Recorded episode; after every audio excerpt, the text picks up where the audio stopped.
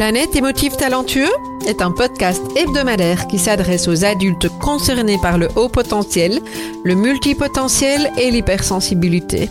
À tous ceux qui vivent avec le sentiment de décalage et qui se posent mille et une questions.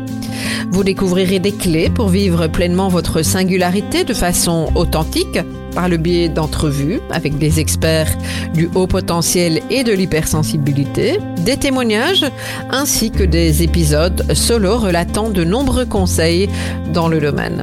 Planète émotif talentueux est animé par Nathalie Alsten, senior coach, thérapeute, auteur du livre Émotif talentueux, être soi autrement et fondatrice du congrès Douance, le seul congrès virtuel en francophonie destiné aux adultes surdoués et hautement sensibles. Bienvenue chez vous en direct de la planète Iti. Talentueux, je suis très heureuse de vous retrouver aujourd'hui pour un nouvel épisode de ce podcast Planète émotif talentueux et plus spécifiquement sur la thématique du syndrome de l'imposteur. Euh, syndrome de l'imposteur qui est euh, un sujet dont on parle assez souvent dans notre communauté de haut potentiel. Alors, avant de, définir, de vous rappeler ce que c'est que le syndrome de l'imposteur, moi, je me dis toujours pourquoi on ne dit pas impostrice aussi, puisque euh, ça concerne quand même assez souvent les, les, femmes. Hein. ça aussi, je vais en reparler. Euh, mais c'est. Et, alors, on appelle ça un syndrome. En soi, c'est absolument pas une maladie, c'est absolument pas une pathologie non plus. Euh, quand on parle de syndrome, c'est juste cette façon de se sentir euh, comme étant un imposteur. Hein. Et ça, c'est quelque chose qui euh, m'a concerné et m'a suivi pendant des années. Et j'aimerais un peu vous parler de cet aspect-là des choses en toute euh, authenticité, vulnérabilité, parce qu'aujourd'hui, j'ai vraiment pu me détacher d'une bonne partie de ce syndrome. Hein. Je ne vous dis pas que euh, tout euh, est, derrière moi, mais on, est, euh, on est humain. Euh, et je trouve important de pouvoir montrer aussi cet aspect-là des choses parce que tellement de personnes me disent oui mais toi tu n'as peur de rien, tu as de la confiance en toi, tu, tu te donnes de la valeur. Alors peut-être que c'est vrai aujourd'hui hein, et c'est très certainement le cas, mais ça n'a pas toujours été le cas et j'ai envie de vous partager ça. Hmm. alors vous savez que moi, j'ai découvert mon potentiel assez tardivement en tant qu'adulte, puisque j'avais 45 ans. Je savais que j'étais concernée par la, la euh, haute émotivité, si on peut appeler, la, la, la, grande intensité émotionnelle. Ça, c'était absolument pas un secret. J'étais tout à fait euh, consciente de ça et j'avais déjà beaucoup travaillé sur cet aspect-là des choses. Mais j'ai très longtemps eu cette impression que je n'étais jamais à la hauteur, euh, pas comme il faut. Euh, à côté de, de, la plaque euh, et que je n'arrivais pas à m'adapter, que je n'avais pas les bons codes. Euh, et en fait, que, une fois de plus, c'était, moi le, le, problème. Et le doute, et j'insiste sur ce mot, le doute faisait partie intégrante de ma vie et presque de chacune de mes respirations.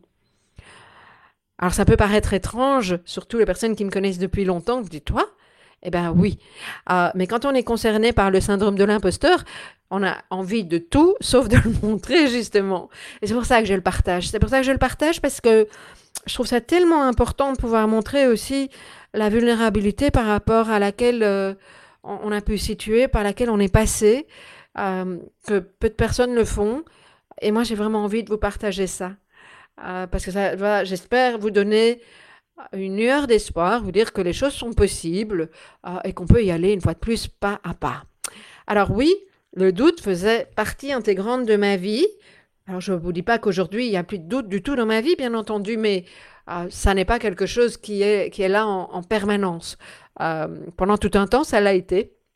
Et pour vous donner un exemple très concret, euh, j'ai euh, une partie de, de mon de, de, ma carrière, j'aime jamais ce mot-là, mais euh, a été consacrée à la formation professionnelle.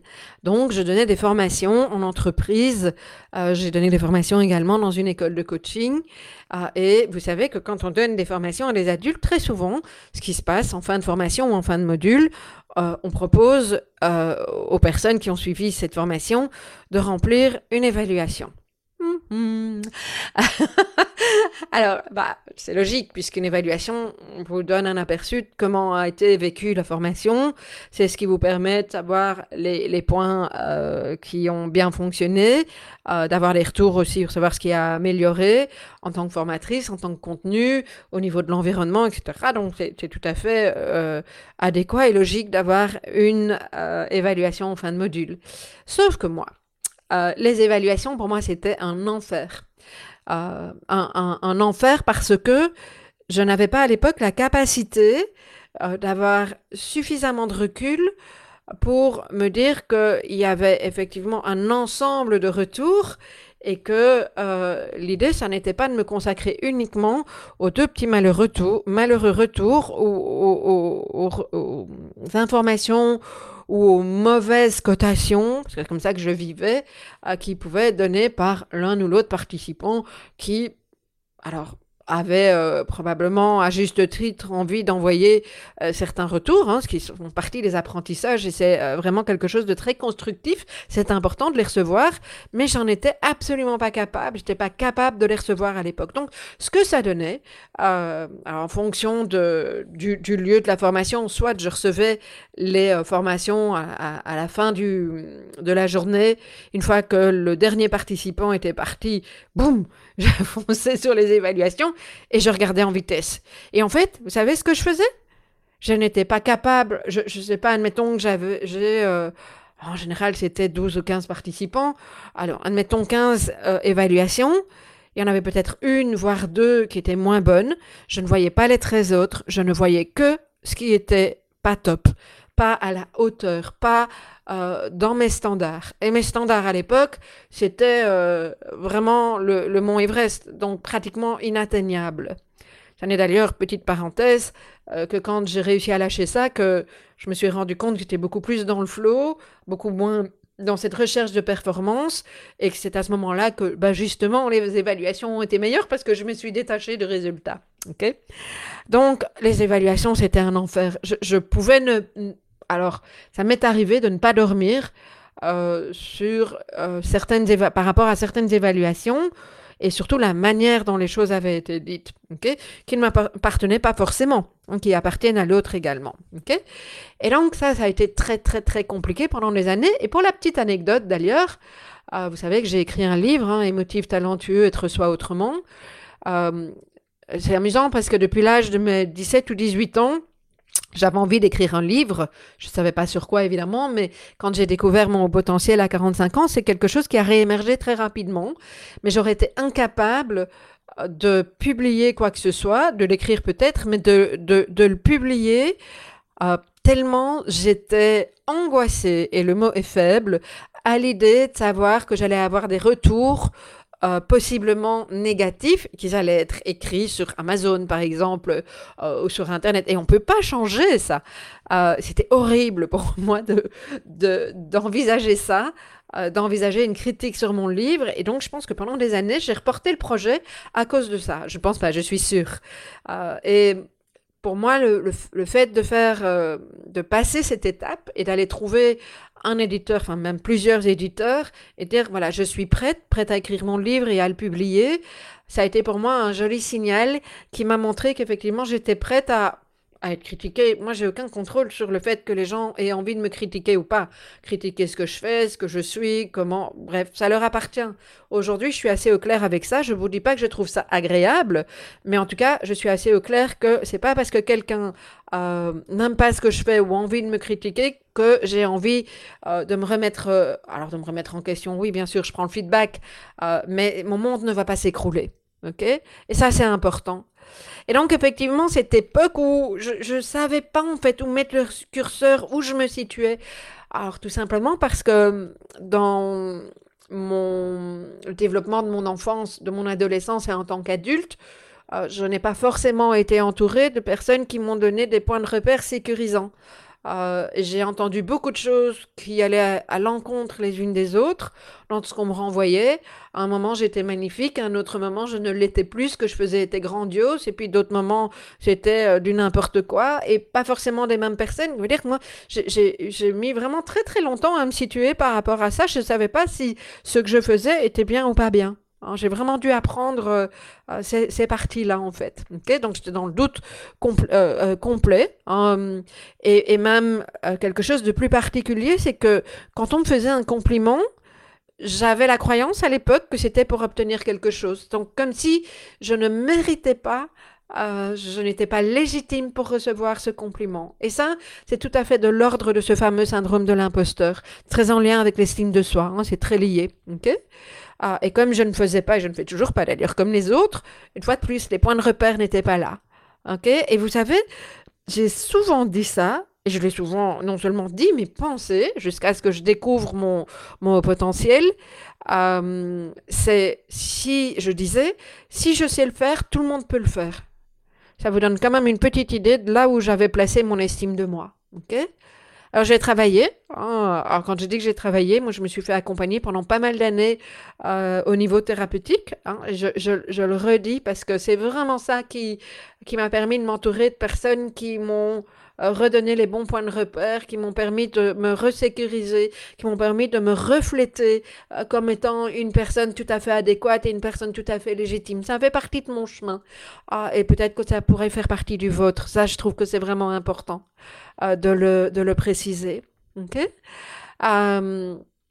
C'est amusant parce que toujours professionnellement, alors quand on parle du syndrome de l'imposteur, on en parle quand même assez souvent au niveau professionnel. Hein. Ça peut concerner d'autres domaines, mais globalement, c'est quand même là qu'on on, parle du syndrome de l'imposteur. Et quand j'ai quitté mon tout premier, enfin mon tout premier, un de, mes premiers jobs, hein, comme, directrice du, du marketing après euh, 7 ou 8 ans, j'en ai parlé dans un précédent épisode, euh, juste celui d'avant, euh, quand j'ai parlé de, de, mon boss de l'époque, qui lui-même était concerné par le, haut potentiel, euh, ils m'ont proposé, quand j'ai dit que je partais, parce que j'avais un nouveau projet professionnel, je voulais ouvrir mon, mon magasin, ils m'ont proposé une, une augmentation, mais colossale. Et en fait, ça n'a même pas percuté à l'époque mon esprit que c'était parce que, euh, parce que j'avais de la valeur. Dans mon esprit, c'était euh, je, je bossais beaucoup, ça j'en étais tout à fait, je suis une bosseuse, hein, c'est pas nouveau. Euh, et donc, euh, je me suis dit, ah ben maintenant, voilà, ils, ils, ils, savent que je travaille beaucoup, ça va être compliqué pour eux de trouver quelqu'un qui travaille autant que moi, mais je n'ai pas réussi à y mettre de la valeur. et donc, c'est pour ça qu'ils veulent c'est comme ça qu'ils veulent me, me, euh, me, pour ça qu'ils veulent me, garder et me donner une augmentation. C'est un truc complètement fou cette histoire. Hein, mais euh, de la même manière, au niveau professionnel, euh, il y a été une époque à laquelle j'ai été licenciée, mon tout premier licenciement. Mais qu'est-ce que c'était, mais douloureux. en fait, la petite histoire, c'est que ben, j'étais jeune mariée à l'époque. Je, euh, j'avais besoin de euh, cofinancer le loyer avec mon mari de l'époque. euh, et donc j'avais un travail, j'avais trouvé un travail de, de, vendeuse dans les cosmétiques en sachant que à l'époque mon, mon, rêve c'était de travailler au marketing dans les produits cosmétiques. Ça c'était le rêve de l'époque. Euh, ça m'a bien passé, mais j'avais vraiment envie de, de, ça et c'était un, objectif professionnel qui s'est plus ou moins rencontré un petit peu plus tard d'ailleurs. Euh, et donc j'ai commencé cette partie de, mon chemin professionnel euh, par euh, un, poste de, de vendeuse pour, pour une marque de cosmétiques. Parce que pour moi, ça faisait partie de, de, la, de l'étape qui allait me mener, en tout cas, à, un job dans le marketing dans cette entreprise-là, qui était L'Oréal à l'époque. Enfin, c'est toujours L'Oréal d'ailleurs. L'idée, c'est pas de faire de la promo pour la marque, mais bon. Euh, et donc, le, ce qui s'est passé, c'est que euh, la responsable de, de, de, cette marque dans le magasin où je travaillais était quelqu'un d'excessivement exigeant et euh, beaucoup de vendeuses partaient parce qu'elles s'entendaient pas avec elle. Je trouve que moi j'ai super cliqué avec elle et elle m'adorait. Et j'avais un mi-temps. Et donc j'avais demandé à ma responsable, euh, donc la dame qui m'employait, de, de, de, de, faire un stage au niveau marketing parce que bah, moi je m'ennuyais mi-temps, vous pensez de trucs. Euh, et je vais vraiment montrer ma volonté de, d'aller plus loin, d'avancer dans le marketing. Euh, et, j'y ai mis vraiment beaucoup d'enthousiasme, à tel point que euh, au mois de novembre, c'est-à-dire au démarrage de la grosse période de fin d'année, à l'époque, les cosmétiques, j'imagine, c'est encore le cas, mais à l'époque, les cosmétiques, c'était une grosse partie des ventes se faisait à ce moment-là. et donc, elle, sa crainte, c'était que je m'en aille. Et en fait, aujourd'hui, je me rends compte que cette dame, euh, elle, a, elle a vraiment vu mon potentiel et qu'elle me faisait confiance pour trouver euh, un nouveau travail, pour trouver quelque chose qui soit adéquat pour moi. Et moi, je ne l'ai absolument pas vécu comme ça. Au contraire, ça a été terrible pour moi parce que quand euh, j'ai reçu cette, cette lettre de licenciement, qu'elle elle, me l'a notifiée hein, à, un rendez-vous face à face, je me suis écroulée. Pour moi, c'était je ne suis pas capable, je j'ai fait quelque chose de mal, je n'aurais pas et je me suis remise en question de plein de façons qu'il soit à l'époque. C'était vraiment quelque chose de douloureux. Je me suis rendu compte, d'ailleurs, il n'y a pas très longtemps, qu'il y avait encore une petite pointe de quelque chose de compliqué par rapport à ça, en fait. Ah, ça fait pas si longtemps que je me suis euh, remémorée de, ce, de cet événement en me disant, mais oui, mais c'est dingue, elle avait vu mon potentiel. Voilà, je, je, et ça, c'est clairement en lien avec le syndrome de l'imposteur. C'est pour ça que je vous le partage également. Euh, voilà. Euh, et donc, vous me direz, mais l'estime de soi, comment, comment ça il, s'est transformé? Bah, Une fois de plus, hein, sur euh, un travail sur moi. J'ai eu la chance de rencontrer beaucoup de personnes qui m'ont valorisé, qui m'ont accompagné de la bonne manière, qui m'ont montré, qui m'ont reflété toute une série de choses. Et ça, c'est quand même très, très important.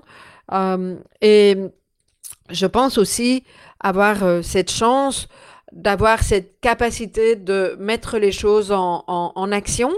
Alors, bah, le syndrome de l'imposteur, on, peut être là-dedans aussi, hein, euh, et d'avoir eu effectivement euh, cette possibilité de, de, continuer à mettre en action euh, et d'apprendre de mes apprentissages. Alors, parlons des caractéristiques euh, qu'on peut rencontrer quand on est concerné par le syndrome ou le complexe. Moi, j'aime bien le mot complexe aussi de l'imposteur. Euh, dans les caractéristiques, on peut retrouver une estime de soi qui est loin d'être au top, hein, qui aurait besoin d'un petit coup de boost quand même, voire même un bon coup de boost. Euh, souvent, on retrouve de la comparaison à d'autres personnes. et ça peut devenir tellement angoissant qu'on peut même procrastiner puisque on ne sera jamais aussi bien que la personne à qui on se compare. Le souci, c'est que on va rarement se comparer à des gens qui font pas bien les choses. On va avoir au contraire tendance à aller se comparer à, à, à, des ultra experts et encore on le fait individuellement dans différents domaines. Donc euh, euh, forcément, euh, c'est compliqué d'y arriver hein, et, donc euh, c'est presque paralysant. On a du mal à oser montrer tel que nous sommes. Euh, puisqu'on pense qu'on n'est pas adéquat, à lancer, à développer euh, euh, une activité, un projet, etc. Ou si on le fait, on va le faire toujours en se disant que on a eu de la chance et que la chance va nous lâcher à un moment ou un autre. On peut très très souvent se retrouver en tant que bourreau de travail. bourreau de connaissances aussi, hein, un, un, chercheur de connaissances. Alors ça, c'est quand même très souvent le cas dans notre communauté, mais euh, on a l'impression qu'on n'a pas accès à la réussite. C'est jamais assez bien. On veut, on veut toujours aller un pas plus loin. On n'est jamais satisfait de ce qu'on, de ce qu'on fait, même si l'extérieur nous renvoie que c'était magnifique, etc. Une fois de plus, hein, c'est comme cette, euh, cet exercice, cet exemple que je vous ai donné avec les évaluations. Ben, il y a, y a, ce petit quelque chose là qui fait que euh, on pense qu'on va, on va pas y arriver. Euh, on a peur d'être démasqué quand on est dans le syndrome de l'imposteur parce qu'on a un tel regard critique sur nous-mêmes que euh, on n'imagine même pas euh, une fois de plus qu'on est légitime. On peut être tellement perfectionniste qu'il nous arrive de passer des heures sur un dossier, sur sur une offre si on est concerné euh, par le, travail euh, autonome. Euh, et c'est épuisant. C'est épuisant parce qu'on n'a jamais fini. C'est tous ces petits détails qui, qui, qui, nous emmènent même parfois dans le burn-out. Hein. Je pense que une série de personnes concernées par le syndrome de l'imposteur sont des bons candidats au, au burn-out. Hmm. et alors, petit clin d'œil.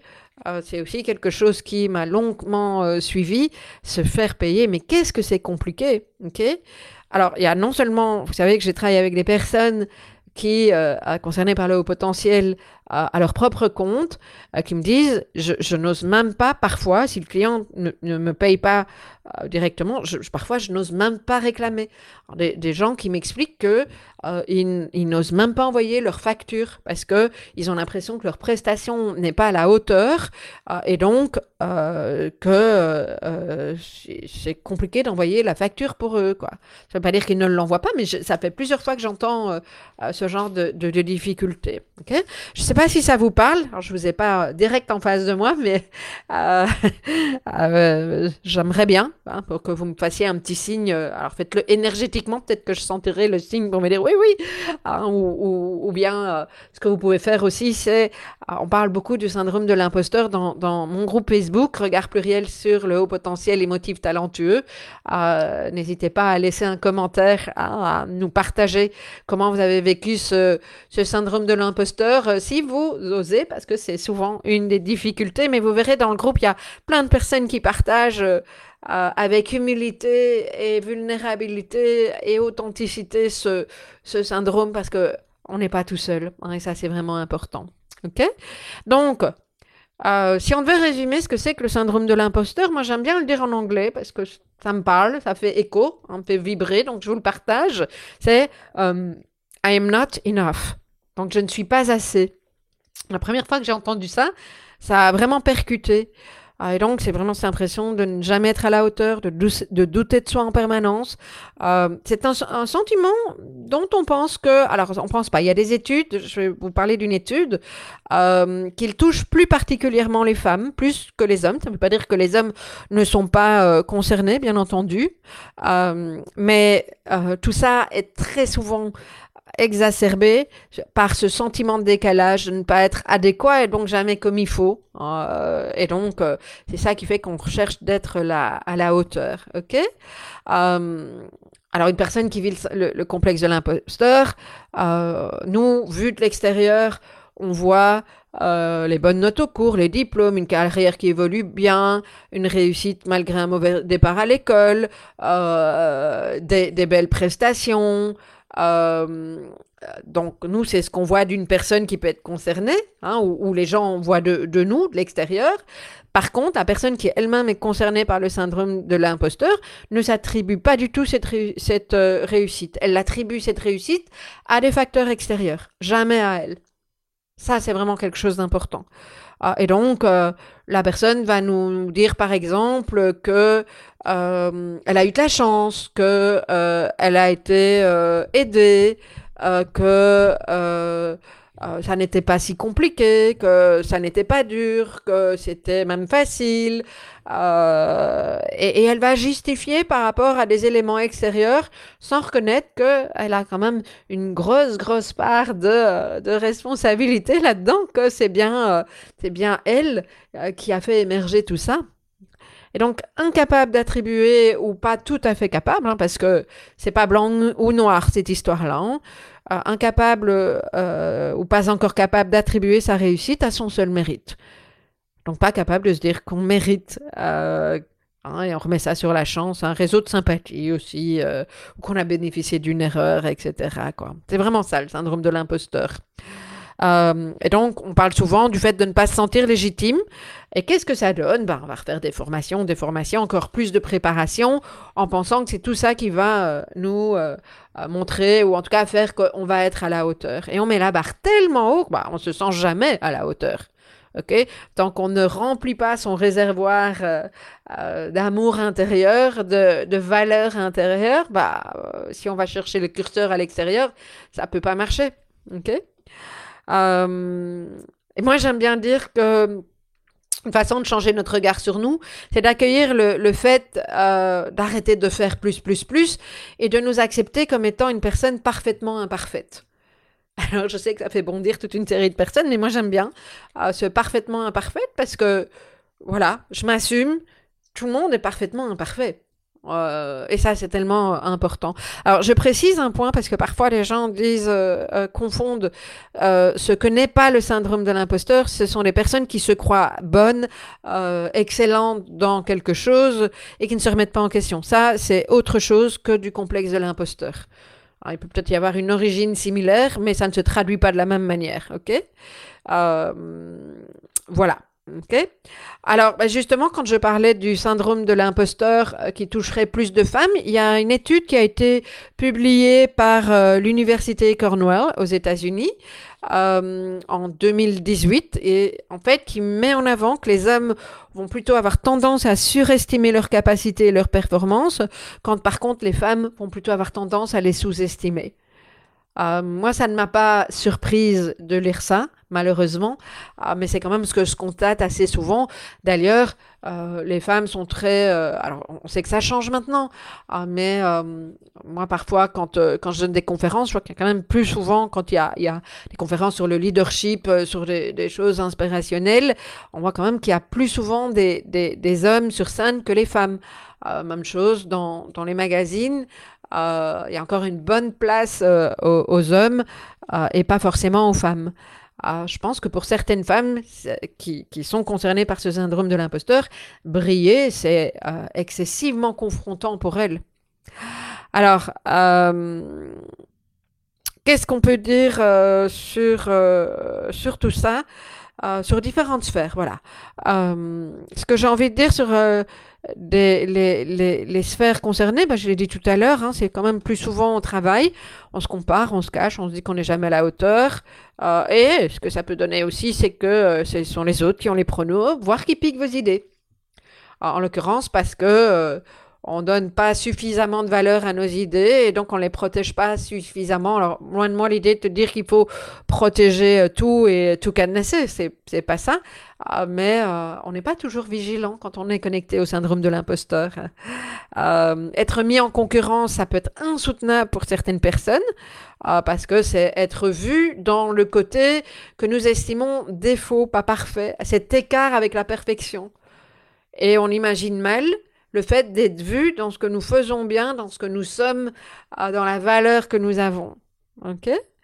Euh, Et parfois, j'entends des personnes qui me disent que les autres osent, euh, mais qu'elles ne sont pas faites pour ça. C'est plus féminin, hein, une fois de plus, quoi. alors, on pourrait parler du syndrome de l'imposteur au niveau relationnel. On en parle moins souvent parce que euh, voilà, une fois de plus, c'est une notion qui est plus souvent mise euh, euh, au niveau, en avant au niveau du professionnel. mais une fois de plus, on pourrait très très bien ramener le syndrome de l'imposteur à l'estime de soi. Hein, c'est comment on se regarde et, partir du principe que effectivement, ça peut se retrouver au niveau relationnel, familial, amical, amoureux également. ok? Alors, ce qui me semble assez important ici, c'est de mettre en avant la notion du, euh, regard, euh, du, regard sur soi.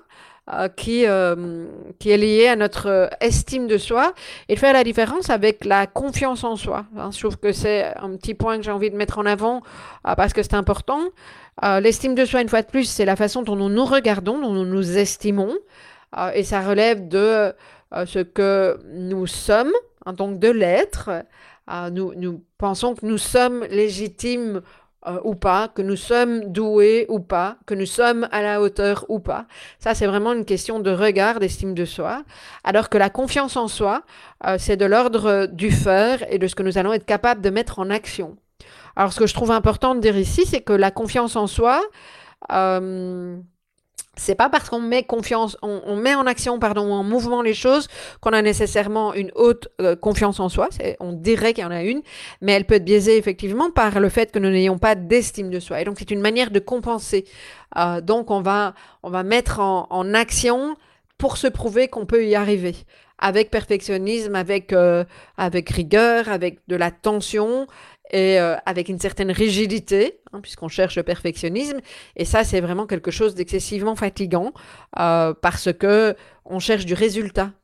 Et donc, on n'est pas dans la fluidité. Et je fais la différence avec cette vraie confiance en soi, si on peut l'appeler comme ça, euh, qui est de l'ordre de je, je mets les choses en mouvement, je mets les choses en route, mais je me détache du résultat. Et quand j'ai un regard sur moi suffisamment sécurisant, euh, qui me donne suffisamment de la valeur.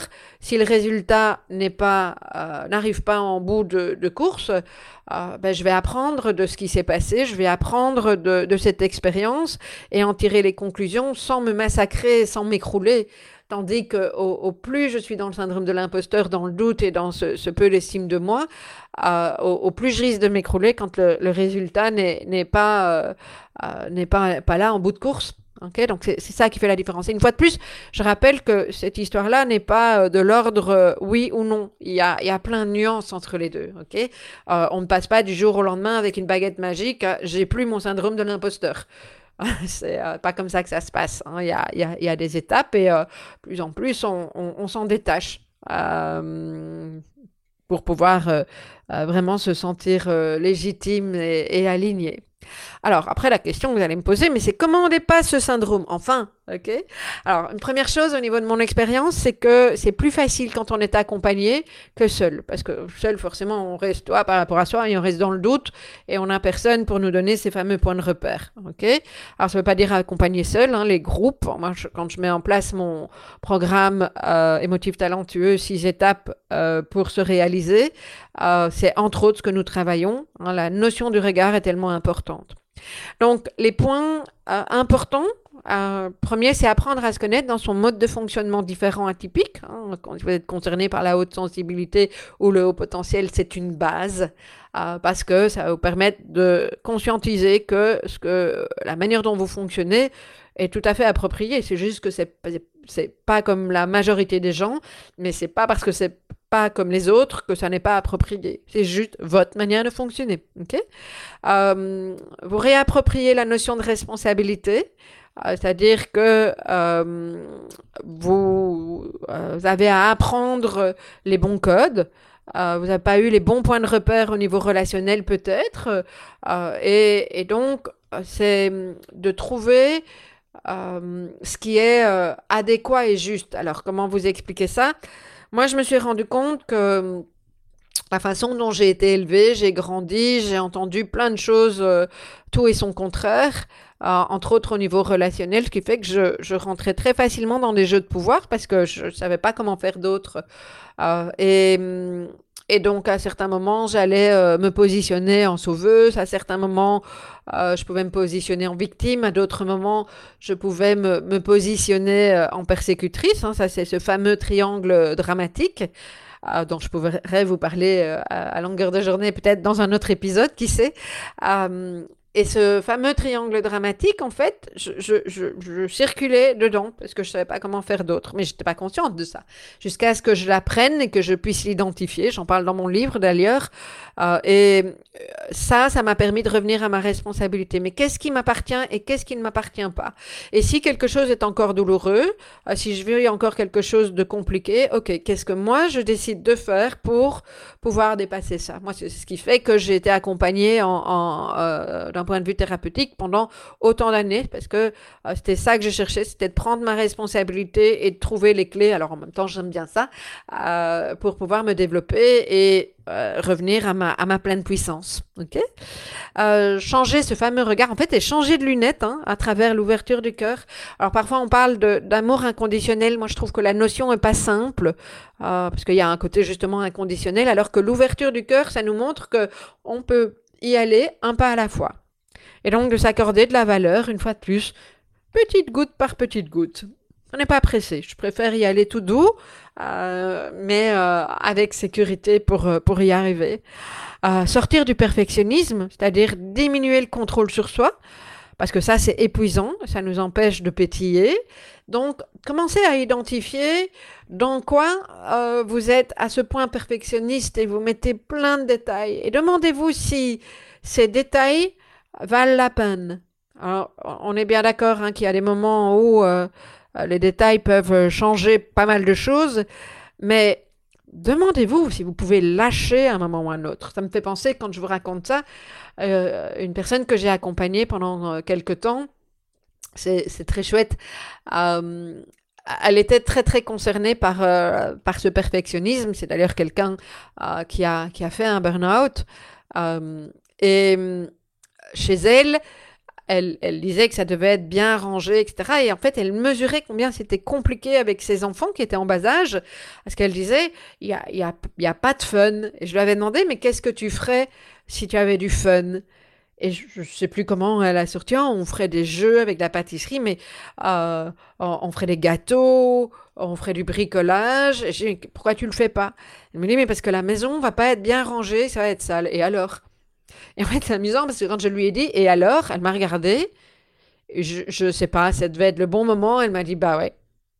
Et donc, quand elle est sortie de, de chez moi, euh, elle avait comme, comme tâche de s'amuser avec ses enfants. Et c'était vraiment génial parce que la, la fois euh, suivante, à la séance suivante, elle m'a raconté qu'ils avaient mis le, bordel dans la cuisine, que les enfants avaient ri et qu'elle a un souvenir de cette journée absolument extraordinaire. Du nettoyage un peu moins, mais euh, il s'est vraiment passé quelque chose pour elle et elle s'est vraiment autorisée à, ne plus avoir cette maison hyper propre parce que ça lui demandait des heures et des heures et des heures d'énergie pour garder cette maison euh, nickel, rangée. Euh, euh, cadenassée pratiquement.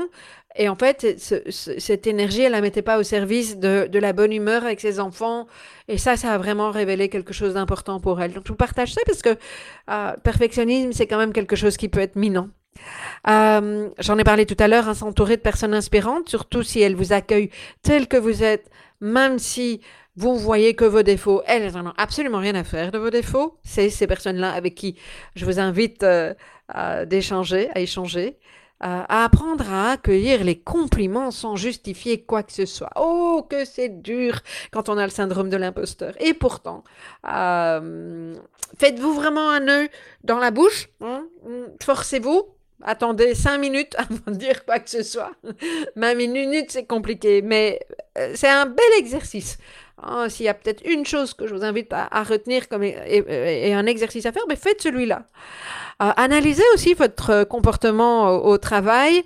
Euh, donc, je sais pas, vous travaillez sur un dossier ou euh, vous clôturez une tâche, etc. ou en fin de journée.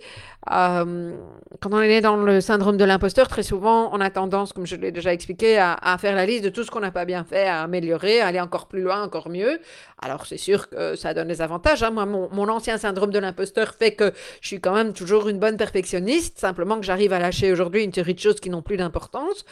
Mon perfectionnisme, transformé aujourd'hui, transmuté euh, sur une base beaucoup plus euh, sécure, euh, donne que ben, j'aime bien transmettre des choses euh, avec des détails et que par exemple quand je fais un congrès douance, ben, euh, on, va, on va assez loin dans, dans, dans, le travail au niveau des détails et dans le professionnalisme. ok? Mais il y a un équilibre qui est, qui est là-dedans. ok? Donc je reviens à ce que je vous propose en fin de journée. C'est vraiment de, de vous dire Admettons que vous repériez 5 points euh, à améliorer, super. Moi, j'aimerais bien que vous, j'ai envie de vous proposer de trouver la même quantité, c'est-à-dire 5 points de choses qui sont cool et qui ne sont pas à modifier parce que vous les faites déjà très bien et de vous en attribuer le mérite. Pas forcément simple, mais juste le fait de conscientiser ça, même si au début, écrivez-le pour ancrer, pour matérialiser ça. Euh, faites, cette démarche-là dans un premier temps, ok? Euh, Et vous allez voir, en, l'écrivant, même si c'est inconfortable, euh, il, pourrait se passer quelque chose d'intéressant, ok? Alors, apprendre à accueillir, hein, euh, que même si c'est facile, ça a de la valeur, ça va pas être absolument compliqué. Euh, et, ça, c'est quelque chose quand même dans notre communauté qui est quand même très très souvent mis en avant, euh, le, le, fait que les choses soient faciles et donc bah, ça, n'a aucune légitimité puisque c'est facile. Eh bien, si. Hein, j'en ai déjà parlé dans différents euh, épisodes. Euh, euh, identifier ce que nous accomplissons, même si c'est tout petit, et se dire qu'on peut être fier il euh, n'y a, a, aucune raison d'être honteux. La honte, elle vient de l'extérieur et de quelque chose qu'on vous a dit de vous quand vous étiez enfant euh, et qui euh, n'était pas adéquat. Parce que il n'y a pas de honte à faire des expériences. Nous apprenons tous. au contraire, oser faire des choses, ça mérite d'être fier. Ok? Et puis, il y a un aspect que je trouve quand même très très important, se donner suffisamment de valeur euh, pour pouvoir faire ses propres choix, euh, pour pouvoir se dire qu'on n'a pas besoin des autres. Moi, j'ai très très très longtemps cru que je, je, ne pouvais être qu'une bonne numéro 2. Alors, si ce n'est qu'il y a une, toute une série de personnes qui avaient très très bien compris ça et qui ont euh, euh, bénéficié. En même temps, il y a une co-responsabilité. Hein, je vous parlais de responsabilité plus haut, mais qui ont bénéficié de cet aspect-là aussi.